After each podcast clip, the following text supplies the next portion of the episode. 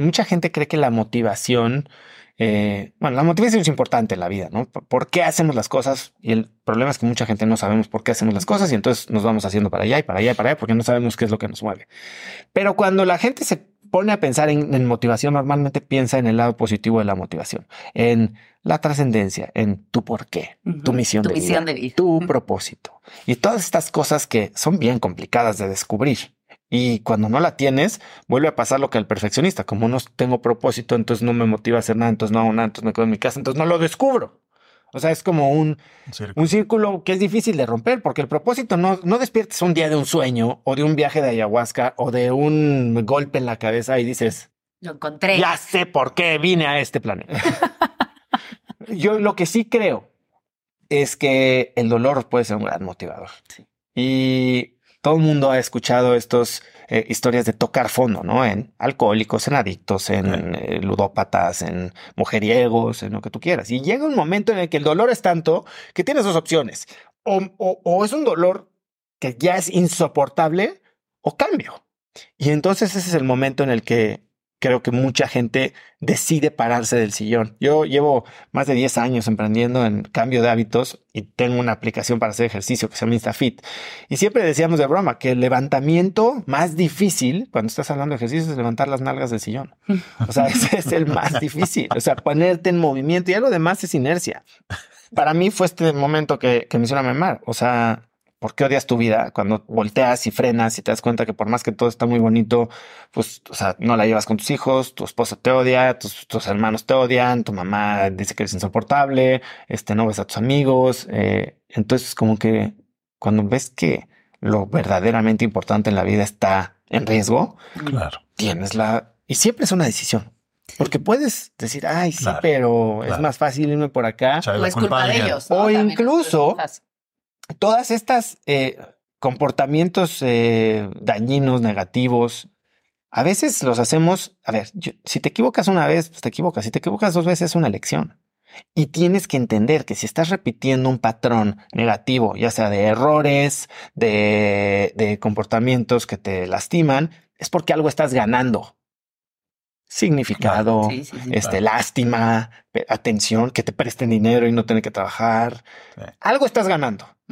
¿Cuál es eso que estás ganando? Y, si es la manera, o sea, ¿cuál es la, la, necesidad que estás satisfaciendo a través de estos comportamientos negativos y de qué una manera más positiva lo podrías hacer. Pero todo es un trabajo de conocimiento. Yo creo que en las escuelas nos deberían de enseñar, a ver, te hacen estudiar, escoger una carrera cuando tienes 16 o 17 años, eres un imbécil, o sea, no tienes ni idea de, qué, de, qué quieres ser o en qué te quieres convertir y te comprometes a una vida que probablemente te encadena por 40 años nos deberían enseñar a conocernos mejor, a hacernos este, preguntas de cuáles son nuestros valores, qué son las cosas que nos mueven, a quién admiramos, qué admiramos de nosotros, cómo construimos una identidad de triunfo, porque hablamos muchísimo de los errores y los masticamos y los rumiamos y sí, la cagué, la cagué, la cagué, pero ¿por qué no tenemos este momento de reconocer todo en lo que sí somos buenos? Y entonces, en vez de tratar de subir nuestros errores a un nivel promedio que nos permite encajar en una caja, entender que somos extraordinarios en estas otras cosas y esas cosas verdaderamente potenciarlas para ser fuera de series.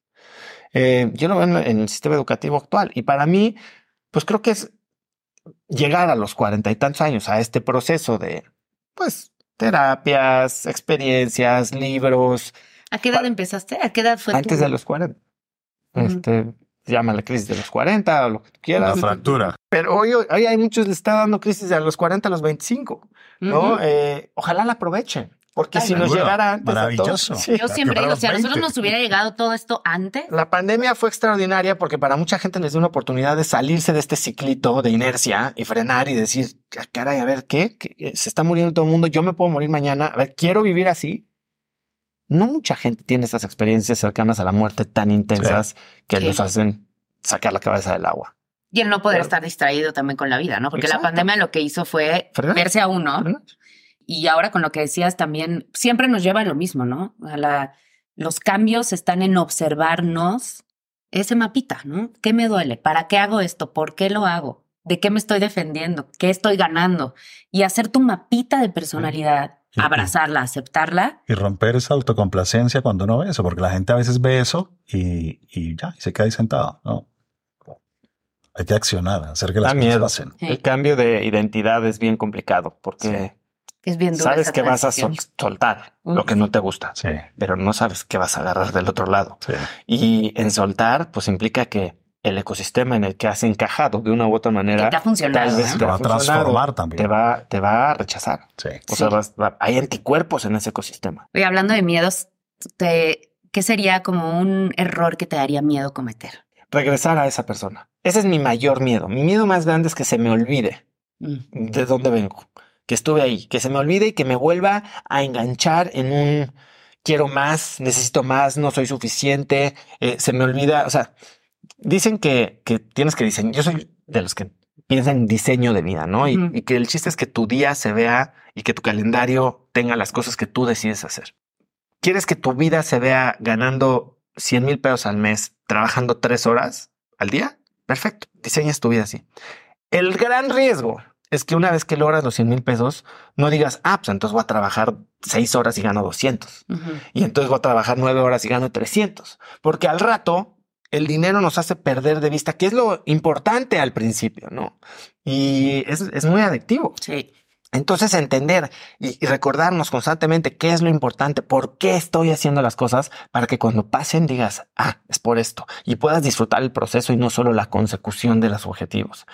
Pavor me da despertarme otro día diciendo lo que decía todas las mañanas que me despertaba, antes de abrir los ojos, qué mamada. Oh. Así amanecía mi cerebro. Seguro. Pues, ¿Y que, de qué? No sé. Pero así arrancaba, así como la musiquita de Windows, que mamada, venga mundo, te odio. Sí, y así te relacionabas con todo y conseguías cosas y lo que sea, pero también por eso la gente sentía este... Sí, ese enojo. Oye, ¿qué sucede con el ecosistema después, Es decir, eh, en las historias que tejemos entre todos, para que alguien sea el malo, otro tiene que ser el bueno.